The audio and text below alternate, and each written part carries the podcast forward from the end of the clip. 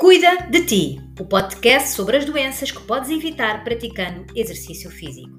Eu sou a Patrícia Albino e todas as semanas vou abordar um tema diferente. Hoje vou falar-te sobre doenças neurológicas.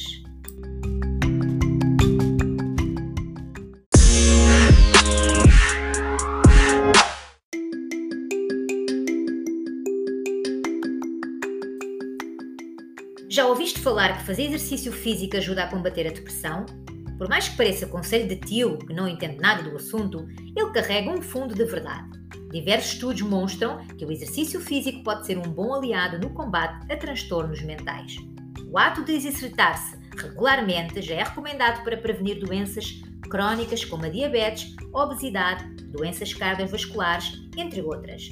Contudo, há evidências de que ela possa auxiliar na prevenção de doenças neurológicas degenerativas, assim como combater sintomas de ansiedade e depressão.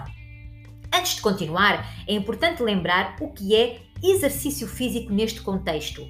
Muita gente acha que é fazer duas vezes por semana e pronto, está tudo certo. Pois bem, os estudos feitos mostram que, na verdade, é mais vantajoso fazer um pouco todos os dias do que só no final da semana.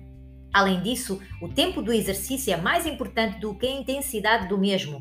É melhor fazer pouco todos os dias do que muito apenas um ou dois dias. Os exercícios não precisam ser aqueles feitos em ambiente de ginásio. O objetivo não é ganhar massa muscular, e sim manter o corpo ativo. Neste sentido, treinar em casa apenas com o peso do corpo é suficiente para se manter ativo. Além disso, em casa, os exercícios são mais fáceis de realizar no dia a dia diminuindo as chances de desistência. Alguns exemplos de coisas que podem ser feitas para garantir exercícios com mais frequência é fazer treinos curtos, entre outros exercícios. Há uma grande quantidade de estudos que relacionam a atividade física com a melhoria de sintomas depressivos e de ansiedade.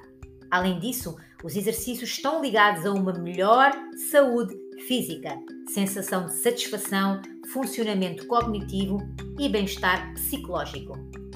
Ao exercitar-se, há uma libertação de neurotransmissores ligados ao prazer e à regulação emocional, como a dopamina, a serotonina e a noradrenalina. Além disso, assim como os músculos, algumas estruturas cerebrais relacionadas ao desenvolvimento de transtornos mentais são fortalecidas durante o exercício físico. Alguns exemplos dessas estruturas são o córtex frontal e o hipocampo, Todas essas áreas se comunicam com a amígdala, uma pequena estrutura responsável por friar emoções negativas.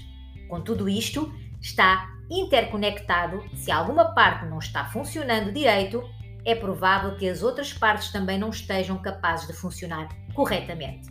Também doenças degenerativas como o mal do Alzheimer e problemas neurológicos como a demência podem ser sintomas mais a menos devido ao exercício físico. Pois é, comece já a praticar exercício físico antes que seja tarde demais. Partilha comigo as tuas dúvidas, coloca as tuas questões e deixa uma sugestão que gostasses de ouvir num próximo podcast. Eu volto para a semana com mais um tema. Cuida de ti, o podcast sobre as doenças que podes evitar se praticares exercício físico.